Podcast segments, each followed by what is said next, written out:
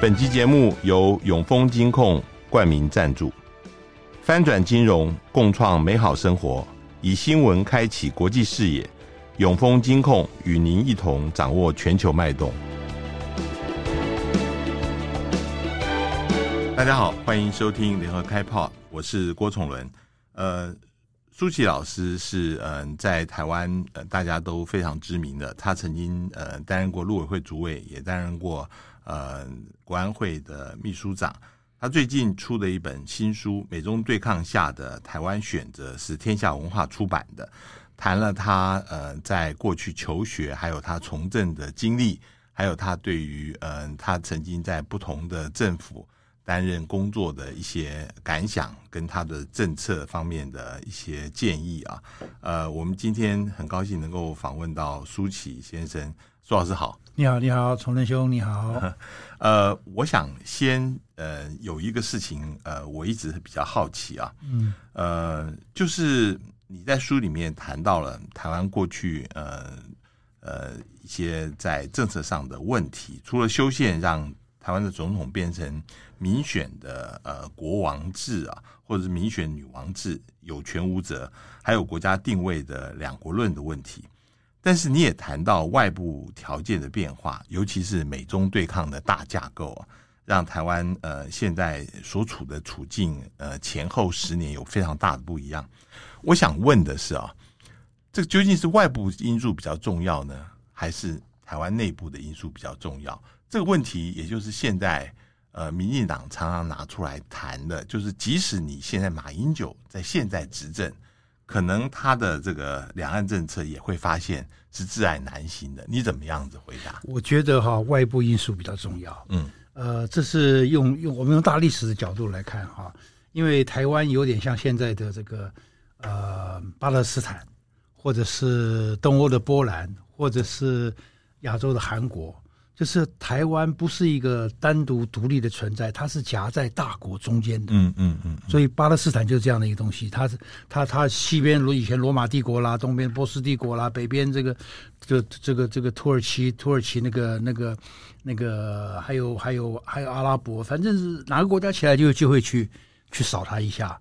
波兰也是一样，波这个这个德德国啊普鲁士啦，这个俄国没事就来碰碰它一下。那么韩国呢，只要日本一起来，就往他那边戳戳好几次了。这个，所以台湾也是一样，台湾就是就是美中台中间。所以我一直要强调，就是说，呃，台湾过去这三十年、四十年，我们玩这个选举的游戏，玩的很开心。其实刚好在美中台这个大国这样的一个空档中间，嗯嗯，所以不是我们的。天生就有的，国全世界没有天生的，就是说你你生在这个地理，所以我这篇书这本书里面我特别谈到历史跟地理，嗯嗯，地理决定了这个台湾的那个怎么讲，幸福还是不幸福？哦，那我们很巧，有有段时间别人都在打仗，那我们是日本的殖民地，然后我们又被美国保护，所以我们就很好，别人反而不好，我们很好，那也是地理的因素。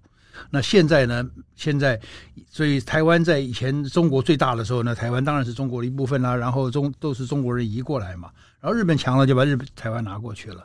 那美国强了以后呢，就把台湾变成他的保护国了。就就这么简单。那现在中现在为什么在台湾，我们现在这个能够就说好像好像安定的生活突然要没有了？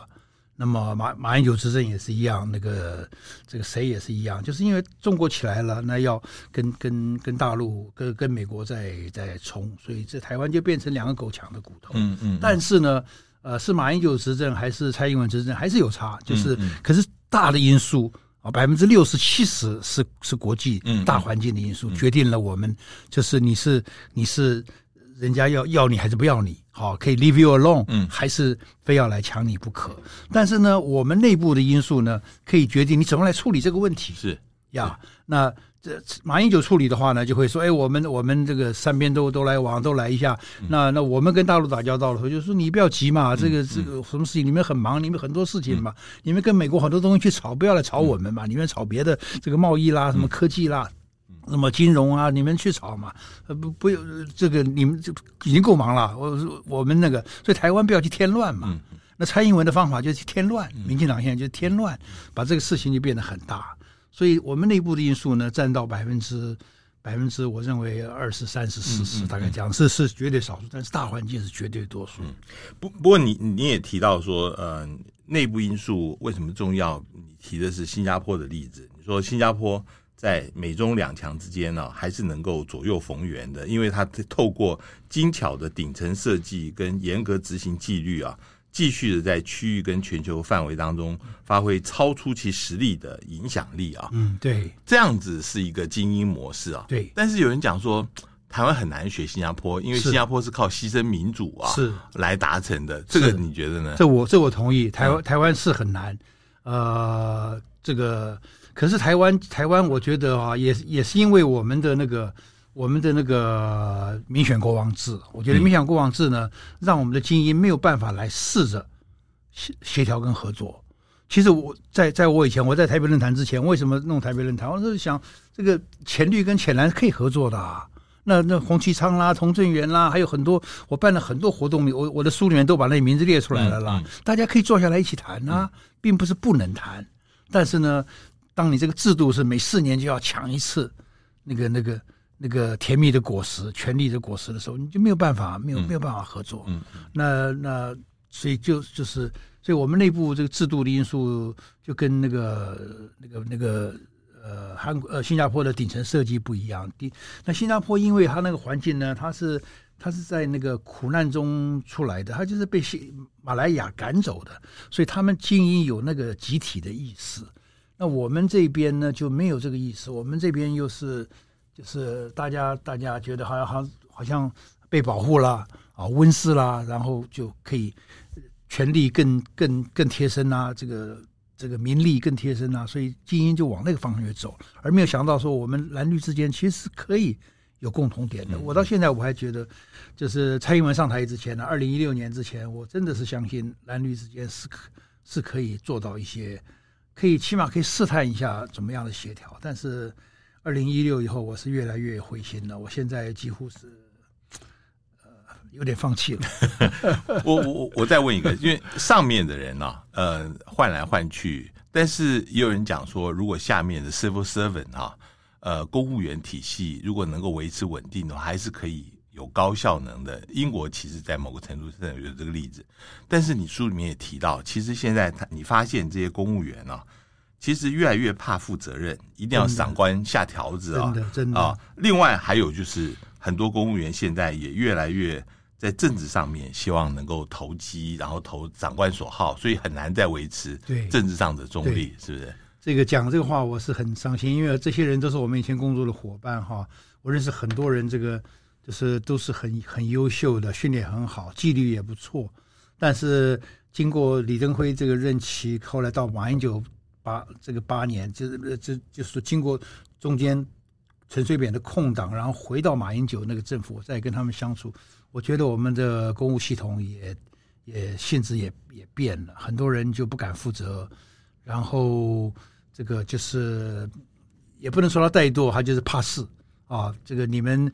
你们你们有有来来去去，那我永远要在这里。那谁来我就服侍谁。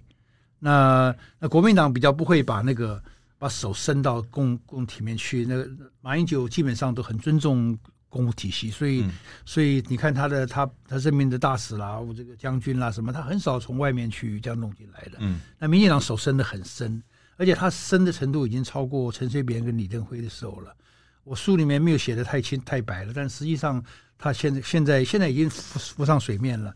他现在把很多那个外面的那些这个呃这个讲的不好听的小朋友，嗯，很年轻的、嗯、很年轻的人、嗯，完全没有政府经验的，然后以机要的身份啦，以什么这些各式各样的名义进到政府里面，这是俗称的政委了，这变成对对政政委。然后他们领领的钱不一定从从政府里面拿，说不定是外面的资助了什么。可是他在里面有办公室啊，参加开会啦。嗯那他们可以，他们在这里面就会把整个让公务员很灰心，觉得我干什么做呢？你们这些人都决定了啊，这个以前的这个补助案，这个是是我们公务员来来按照法律规定，那他们在那边就政治决定了，所以才会有很多民间团体这个百拿到百分之多少的补助，都是这样子嘛，就是完全政治就伸到民民间来，经济部钱最多的经济部啦，交通部啦，都是这样的现象，甚至于外交部都都是这样子，所有的相关的部会都是这样的。那现在民进党还要合法化了，把把这些都变成这个，就是说把政治任命的范围把它扩大。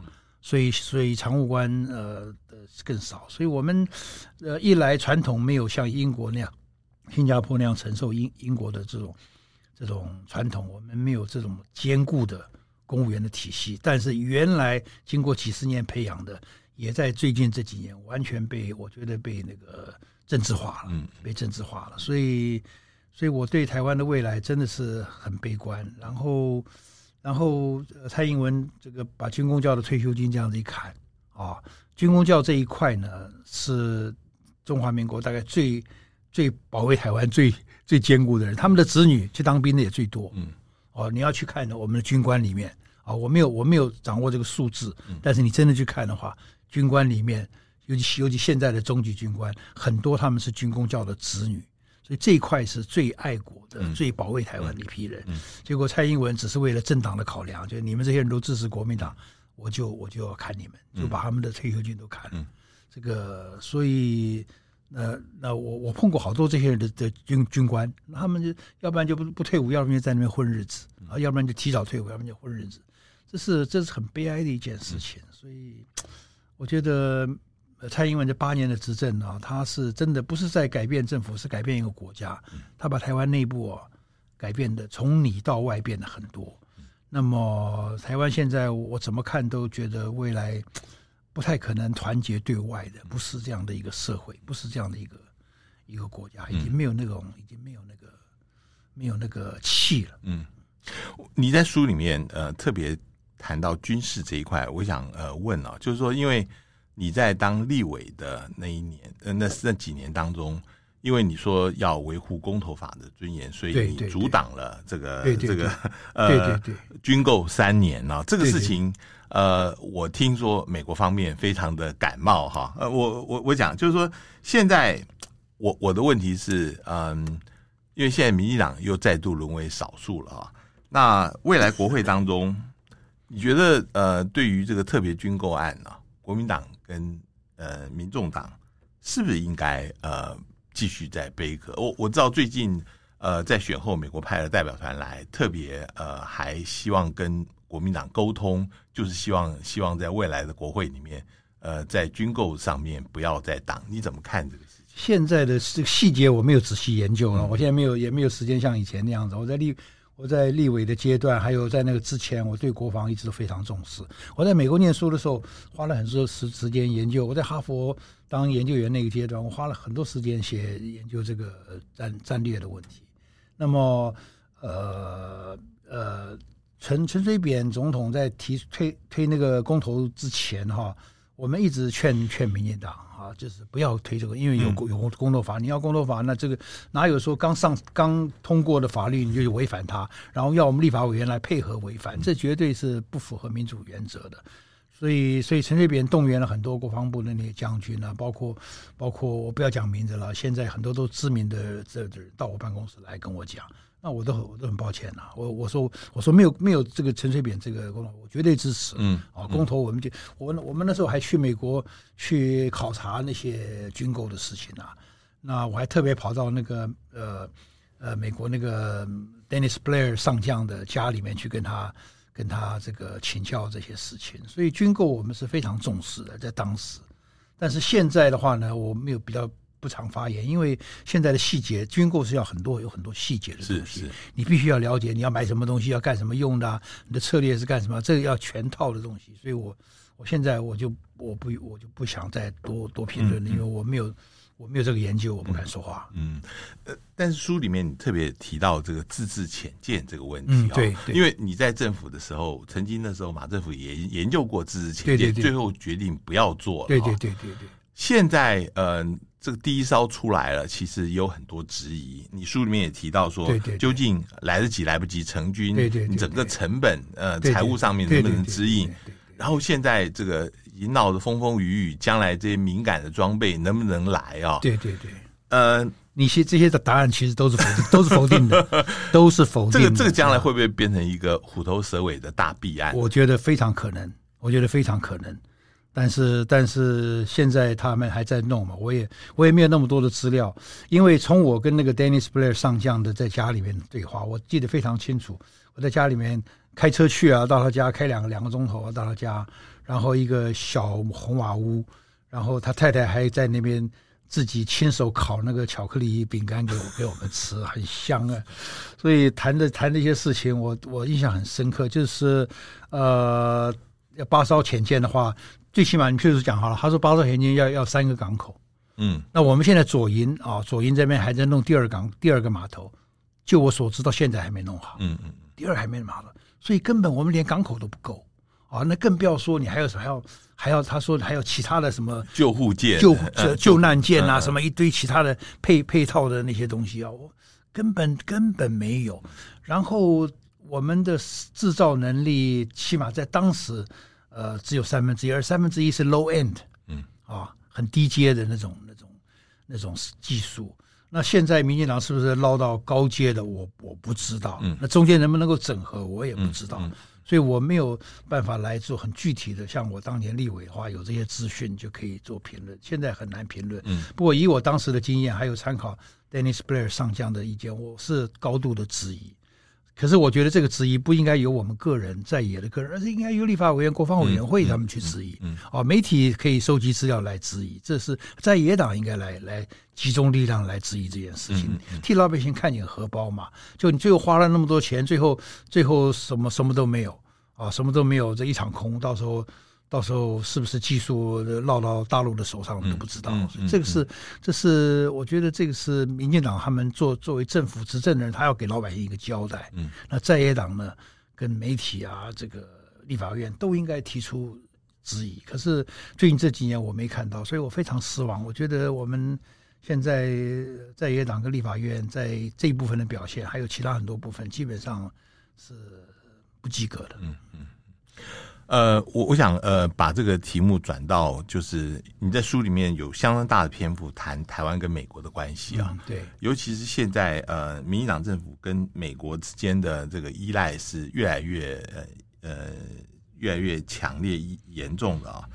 但是呃，我之前新书发表会的时候，我也听你提到，今年如果你觉得今年如果川普要是当选的话，他的冲击将是核弹级的啊，嗯。对啊，这个冲击会是指什么？因为，嗯、呃，其实在，在呃二零呃二零的时候，呃，甚至有很多人呃在台湾是支持川普的啊。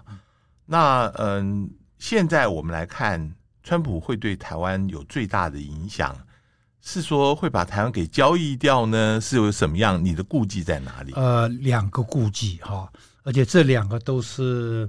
很深的、很重的顾忌。第一个就是，川普极可能，不是非常可能，是极可能分裂美国。嗯，啊，这个是，这就是这我讲核弹级，就是这个意思了。嗯嗯，就你就把美国这样分裂了。美国现在已经，我的书上有那个比例，我我现在记不得了。共和党跟民主党里面非常高的比例，就是把对方看成敌人，而不是一个对手。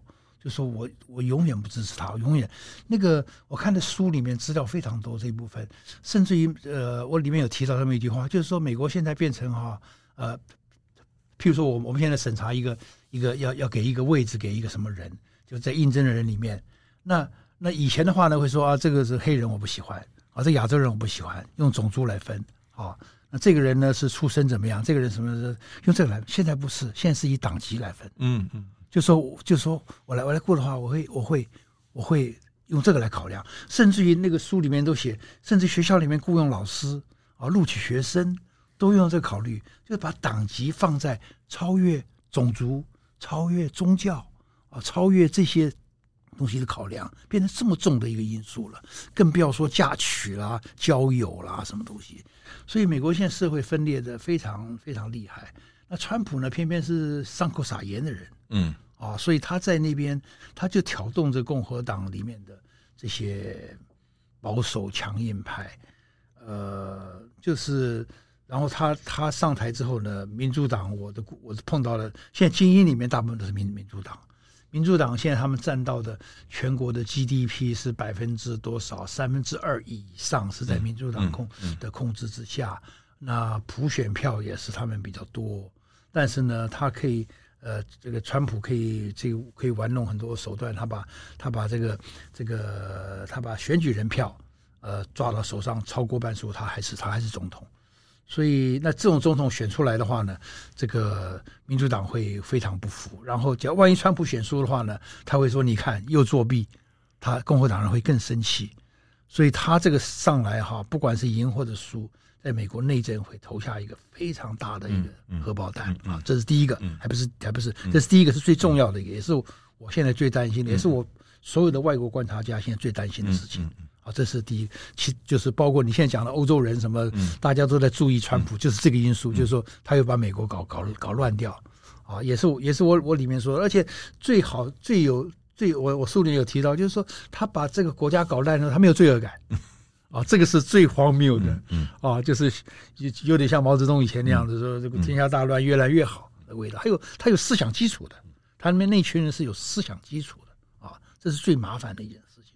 那这是第一个，也是最重要的。第二个稍微次要的，就是说，这位这位老先生呢，他是呃不喜欢打仗的，所以他在任的这四年呢，只叫不咬。啊，这个甚至于甚至于下面的人建议他说：“哦，这伊朗我们该去给他给他给他给他这个攻击一下啊，给他一个教训。”他都否决。啊，庞佩奥建议他也叫他也否决。那个谁，那个像 Bolton，那个他以前的国安会的那个顾问。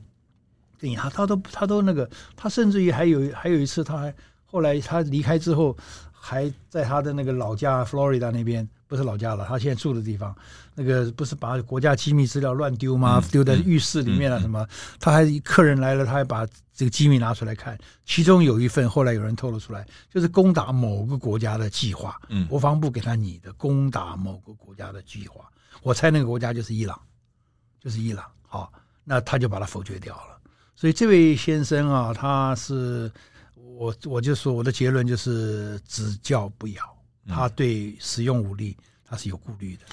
在某个意义上来讲，这个是美国的孤立主义吗？还是说这个孤立主义跟我们以前所知道孤立还是有一些差别？是有点是有点差别，但是他的孤他的孤立主义就是说只我只管我自己，不管别人的。嗯，以前的孤立属于是我根本不来往。嗯啊，他现在还是要来往，但是呢，他不。就是说，你的死活，not my business。嗯呀，我只要赚钱，我活得下去，美国人照顾得好，他就是这样的一个想法。嗯嗯，这两个一大一小的关系都跟我们有关，而且都对我们不好。所以台湾把所有的这个这个呃本钱，所有的都爱都压在美国这方面，结果美国出现这样的一个一个一个一个，我不要怎么形容他了，我不要太。而且他现在十一月当选的可能性还蛮大，越来越高，越来越高。这个。呃，三月份他的一个 Super Tuesday 一个初选，嗯、七八个州的初选，那个一过的话，几乎就是，嗯、几乎就势如破竹了，就就是他就是民主共和党的候选人了。那民主党这边还在这个摇摆、摇摆、摇晃，这个，所以民主党现在力量也聚聚不起来。然后民主党的基本盘现在因为加沙走廊的这个战争让，让让共和党呃民主党的很多基本盘现在也在动摇。嗯，所以呃。川普当选的可能性就很高，嗯，那么后面那几个就会就会就会出现，所以所以台湾今今这是今年的灰犀牛了，嗯，已经看看得到了，就是真的是犀牛，嗯，犀牛级的呀。我们回来呃，关于台湾的局势啊，就是在选后，原来很多人担心，呃，台海之间会有很大的动荡，但到现在为止。似乎是平静的，那有一些解释就出来了。我知道你对有些解释是不满的。有人说这是因为这个旧金山拜习高峰会以后的共识，有人讲是大陆经济的危机，也有讲说最近呃习近平在整肃解放军的高层。那嗯、有些因素你在新书发表会的时候是认为这个并不能够解释，但是你怎么解释现在台海相对平静的？呃，这样子是不是 too early to say？对我，我觉得哈，我我我不会，就是我我觉得现在我们因为因为媒体现在太多了了哈，大家都急着在要要那个呃来分析当前的事情，所以现在我们变成哈呃以前讲说见树不见林，那么现在呢，不但是不见林，也不见树，甚至于不见树，看到见到见到要分析到那个叶子去了。叶子里面现在已经分析到叶子里面的纹路去了。嗯嗯。好，所以一点小小的事情就要把它给它 blow up，把它就分析到这样子。那我没有办法来追这种这种分析。我觉得这种分析对我来说都没有那么大的意义。所以我我后来就越来越很少上媒体了，很少去那个接电话了。我觉得对这些东西你，你你今天讲了，我们就定下来了，就就就哎，过阵子就翻了，不一样啊。谁晓得习近平现在肚子里面什么蛔虫？没有人知道，我也不知道啊，对不对？他的决策跟这个东西都不见得相关的。我们现在讲的这些东西都不见相关。我们这边看得很重啊，这个那个的。可是，在他们那边，并没有，并没有，并没有那么重啊。啊，就算他现在火箭军的事情，那是一个蛮大的，确实是蛮大的事情。可是，并没有说，呃，军队没有这些人就不能打仗了。这个这不是不是这样子的，它有它有很多因素了，嗯，它也不是非打不可。我觉得，所以这事情现在我没有办法来判断，这是你国安会的那些人，他们应该伤伤这个脑筋，嗯。可是我觉得我们随便啊，就是台湾的人基本上还觉得说，基本上说没事，所以拼命找各种理由来 来证明他没事。这是现在台湾的基本心态，就是说我喜我喜我我我喜欢没事。嗯，那因为我喜欢没事，所以我相信没事。那因为我相信没事呢，所以我就找很多理由，任何一个理由只要是让我高兴的，我就来证明他是没事。嗯嗯，这种那因为这样子就是，这就是我说居安居为思安就是这样子。嗯嗯啊，你没有想到那个。那个哎，中间可能还有另外一面哦，嗯、还有另 you never know，有另外、嗯、这个共产党他们的那个他们的思维真的是跟我们不一样。嗯，我我我不方便举很多很具体的例子啊，真的我们在跟大陆交流里面，我们听那些故事啊，他们他们大陆内部的台湾内部斗争，你说很激烈，大陆内部斗争也很激烈啊。那他们的手段对不对？他他一抓就是一百多万人了，嗯，开玩笑，一百五十万人啊，嗯、等于是。等于是两个板桥啊，半个台半个台北了，这样子在在在弄，是是，可是他他就这样做啊，这个这个制度就是这样子，他下了决心做，他就是做，嗯，所以我们不能够那个不能够掉以轻心了，要要看两面，要看要看嗯好的一面跟坏的一面，所以因为大家都在谈好的这一面，所以我这个比较讲坏的这一面的就比较。大家会觉得很奇怪，好像好像在在逆风在走，但实际上，呃，我我觉得我觉得要两面并存，台湾的人要两面都要思考，而且因为我们是小的这一方，就像新加坡这一方面，我们要看得更远。嗯，那尤其是上，尤其是在位掌权力的人，他要看得更远，他不能够自己被自己的宣传骗了。嗯嗯，不过你在那个书最后有提到九套剧本啊？哎，对。其中有一个，我倒觉得跟现在比较相符合，就是美中谈判。也有人提到说，现在似乎是呃美中在联合共管台湾的一个情况，呃，就像是嗯、呃，有点像扁那个时候谈一边一国以后的类似的情况。你觉得像吗？你怎么看这个事？我觉得还没有到那个地步了。嗯，这个共管台湾性也是言之过早。因为因为假如你要共管的话啊，你从逻辑来推演的话，他们两边要密切的沟通。是是是。现在现在完全没有啊，完全没有密切沟通啊。那个那个美国在大陆的那个那个大使，大陆非常讨厌他因为他还在公开讲那些他们不喜欢听的话。嗯、我猜他们见面也没见几次。嗯、那旧的那个秦刚刚走，旧的秦刚在那边待了一一年左右吧，那也什么人也没见到，他们都不理他，把他冷冻了。那中间空了好久，来了一个谢峰。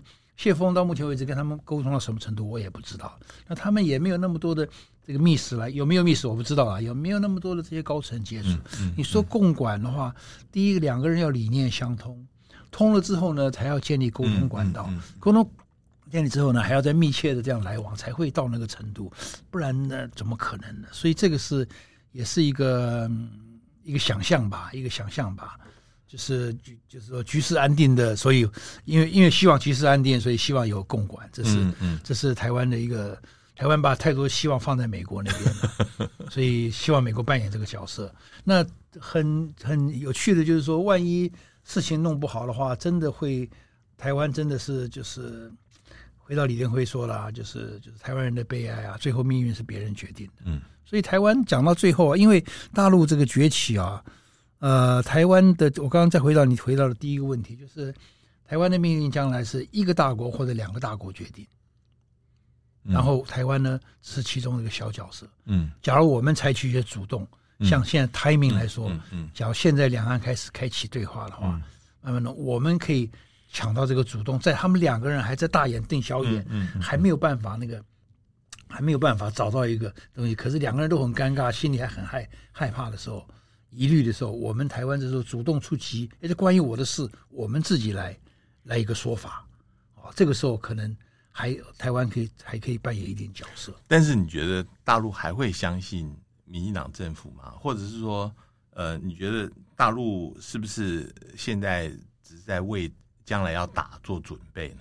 呃，我觉得，假如说台湾能够，呃，就是说怎么讲呢？一个一个一个共同的一个一个共同的概念、共同的想法，或者大陆讲共同的方案能够出来的话，嗯嗯、大陆是可以可以可以。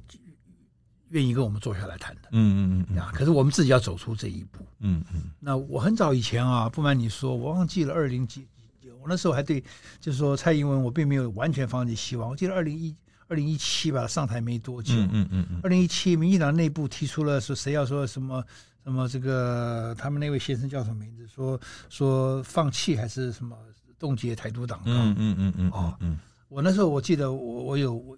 起码我演讲有讲过了，我有没有写文章？我好像没有写文章。我的意思就是说，呃，蔡蔡总统、蔡主席，假如能够在这个民进党的党代表大会里面说，就是我们重新设立什么什么这个对台对中政治小组啦，什么什么来检讨这个事情。嗯嗯嗯嗯，就是说检讨怎么回事是另外一回事，但是你要成立做这件事情的本身。大陆就会认为是一个 positive，嗯嗯的一个讯号，嗯，嗯。就是说你重新启动了这个这样的一个东西，嗯嗯，啊，所以可是蔡英文就是坚定了，就是大小姐的 大小姐的这个，嗯，大小姐的这个方案了，就是两国论，就是其他都不要谈，嗯，就是不要谈两国论，嗯，不要一国两制，不要九二共识，什么都不要，所以所有任何动摇这个东西的都都都不碰，嗯，所以这就完全没有空间了嘛，嗯，那那现在现在。我是觉得两岸要走到这一步还是不容易，因为，因为，呃，所以我倒觉得哈，我倒觉得美中谈判之前，到我另外一个剧本就是那个南海撞击，嗯嗯，我觉得这个可能性还比较高，嗯，这可能性比较高，就是因为这个危机而促成了呃，至少能够接触，能够谈，对，嗯，南海南海撞击我里面讲了嘛，与其说是危机处理，不如说是一战必谈，嗯嗯，啊。就是你们都不相信我会怎么样，对不对？啊，这两天东引，今天报纸写东引，东引的那个那个大陆的飞机飞到我们东引的上空，啊，运输机飞到我们东引上空，我们反应都没有。嗯嗯，东营是我们飞弹很多的地方啊。嗯嗯，啊，东营最离大陆很近嘛。台湾当然飞弹也很多，东营东营雷达什么都很多。那我们飞上去了，我们东营的人是到底是不知道呢，还是不晓得要干什么？嗯嗯嗯。那将来假如大陆的飞机。呃，现在是飞到在我们国中线啦，到外面二十几几几海里怎么样？哪一天飞到我们头顶怎么办？对不对？飞到头顶就是我们领领空了，那我们的飞机要上去还是不上去啊？对不对？嗯，那这种事情，那你要你要要上去，不上去的话，那你就被人家看扁了。嗯，好，他上上面拍一张相片，把什么一零一全部照照出来，嗯，哦，这个是这个看你看你看你看你。观感怎么样？嗯，那你要上去的话，那要怎么上去要？要要万一要接触，万一要干什么怎么办？嗯，发生事怎么办？嗯，这个就是这就是国安会现在要想的这些要想的这些事情。嗯嗯，这事情只要发生了，那就是只要是撞撞击，就是撞击就一刹那的事情嘛。那时候的那个呃南海撞击的时候，就是一刹那，就是那个就是那个那个飞行员飞行员的跟那个跟大陆的侦察机的一一个摩擦。就就演变成那么大的一个事情，那台湾这边要发生这些事情太容易了。那这个飞机，大陆飞机只要飞到我们头上来，这就证明一件事情啊，美国人根本没有没有用啊。嗯，他美国人飞机远得很了，根本过不来啊，对不对？几小时才过得来啊，他马上就到上空了，十分钟就到这边了。哦，以前我们就有一位就有一位将军跟我说，他那时候大陆的飞机眼看着就要过中线了，他他就赶快跑去跟陈陈水扁总统报告。就是报道了这件事情，结果就被陈陈陈水扁的随扈挡在门口啊，就说你不能进来啊，总统在里面主持典礼啊，正在唱唱国歌啊，你要总统出来嘛？那那那个将军就说、呃：“对不起啊，国歌唱完，飞机要就过来了。假如真的话，就是这么快啊，嗯，就是这么快啊。那美国人更过不来啊，对不对？所以这就是两海两边，假如说就是一个一个要擦撞的事情，是很容易的，很容易的。那这还是飞机的，假如是船的话，也是一样啊。船大陆飞大陆的船多的是啊。美国美国航空母舰，假如大陆要导弹的话，美国航空母舰一来的话，他就他就这几几千艘这个民呃民民民用的船只给你包围起来啊。那你蚂蚂蚁蚂蚁这个大军呢、啊？那你你是你是撞还是不撞啊？对不对？嗯。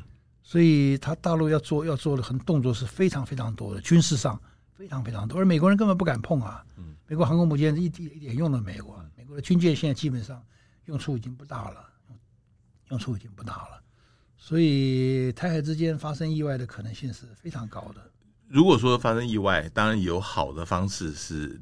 嗯、呃，导向两岸可以接触，能够谈，但是另外一个也有可能是恶化的一个状态。比如说，一个飞机在我们的领海里面，大陆飞机发生意外掉下来了，大陆会怀疑你你打下来，或者他想要来抢回去，这个东西呃还有可能螺旋升高的嘛？对，冲龙兄，你是专家哈，这个你说的这个剧本在美国的一本书里面就写过，就写过，就是说大陆可以。假装他的飞机发生意外，然后意外之后呢，就声称是你怎么锁定他啦，你怎么电子电子干扰了什么的，这个这个公说公有理，婆说永远讲不清楚，那就变成就变成一个事情了。嗯，那做这件事情的话就，就就恶化了。所以这个就是呃，台湾人觉得这些事情永远不可能发生，所以没有人去思考这个东西。那我们在思考这些东西的人，家觉得说你们这些人是怪人，你们这一天到晚唱衰唱衰。实际上这种事情是非常可能发生的。这个这个全世界到到处都到处都是这样的事情，对不对？这个谁晓得？这阴谋政国际政治的阴谋太多了。那个那个那个俄国到欧洲那个油那个那个那个地下的油管，那叫什么？那个水呃西、啊、那个北溪二号，对北溪二号啊，对啊，就就是这种这种事情。嗯当然是有人在搞嘛，嗯，当然是有人在搞嘛，很容易啦，大国要搞这些东西很容易的啦。我最后问，呃，您在那个新书发表会的时候特别提到，就是说你写这本书啊，其实呃是你很久以前开始就不再做传教士的这个角色，嗯，你主要是呃是作为神学家，是作为研究旁观，对，呃，但是你写这本书，当然还是希望。有一些呃，希望大家从这里面得到的一些启发跟呃，或者是建议，你怎么看这个事情呢？就是我我大概是二零一六年之前哈，我做了很多蓝绿沟通的努力。我希望我跟童振源合作嘛，这个童振源是很温和，我觉得很温和理性的一位民进党的朋友。那我们一起出书啊，办活动啊。然后办研讨会啊，把国民党立法呃，民进党立法委员都在一起，大家一起上课啊。讲师里面也是民进党、国国民党都有啊。嗯嗯、然后会开完上完课之后，还一起到大陆走走一趟啊啊！我们还组团到美国去访问啊。所以那时候蓝绿，我觉得我希望蓝绿之间大家交朋友嘛，不要大家都是都是一起长大的，一起一起读书的，住在一同样一块土地上，干嘛好像扣仇一样嘛。可是蔡英文上台之后呢，就完全切断蓝绿的这个这个沟通，然后呃，洪启昌也被被逐出新潮流系，然后这个跟大陆的交流也切断了，所以红蓝绿完全没有办法没有办法沟通了，所以那就所以我就二零一六年之后办活动就就有点有气无力了，就很累了，还是继续办了，但是。从到二零二一吧，我记得二零二一，那我就中间就写了很多文章，大概平均一个月写一篇了。可是我基本上觉得台湾的老百姓就是居危思安了。嗯，我再怎么讲的话，人家就把我当成乌鸦了。嗯，所以写到二零二一年的年底，我心里想了，我也够了，我我我不能，大家不相信无所谓，It's not my business。反正我们是退休的人嘛，我们这个一点参与的。参与的这个价值稍微稍稍微稍微这个利用一下，嗯，不要不要的话，我过我日子日子更好，所以我就就是基本上就是做研究了。我对我对军事问题的深入的密集的研究，从二零一五年开始的。二零一五年，二零一五年之前，我只是零星的在读，我在 follow 那些重要的文章，重要的那个，可是并没有说投入到那么深的程度。二零一五年。看了一篇兰德公司写的报告，我就我就豁然豁然一惊，就是觉得哇，这个军力对比完全不一样了，所以我就开始深入研究到底问题在哪里。那美国的军力到底是怎么样？后来发现是空的啊。那么大陆军力到底强在哪里？那我们自己的问题在哪里？所以，二零一六年以后，二零一五一六我就开始密集的研究，就越研究越越悲观。嗯，呃，所以写的文章调子呢也是很悲观。那大家不相信，那我就算了，休息了。休息了，我就写这本书，我就把原来在写的一断断续续把它补起来。啊、这本书我基本上是留个记录了，留给给历史留个记录，给我自己一个交代了，给我自己一个交代。这个，然后相信不相信，坦白说，我也并不是很在乎啊。你喜欢就不喜欢没有关系，让历史来见证我是对的还是错的。今天非常谢谢呃舒淇老师到我们节目来，这个这本书我我觉得非常有意思，呃，大家如果有机会的话，我强烈建议大家可以呃多看，谢谢，谢谢你，谢谢常文忠，谢谢，也谢谢各位大家。听众听众收听，我们下次见，谢谢大家。上网搜寻 VIP 大 U 点 .com 到联合报数位版看更多精彩的报道。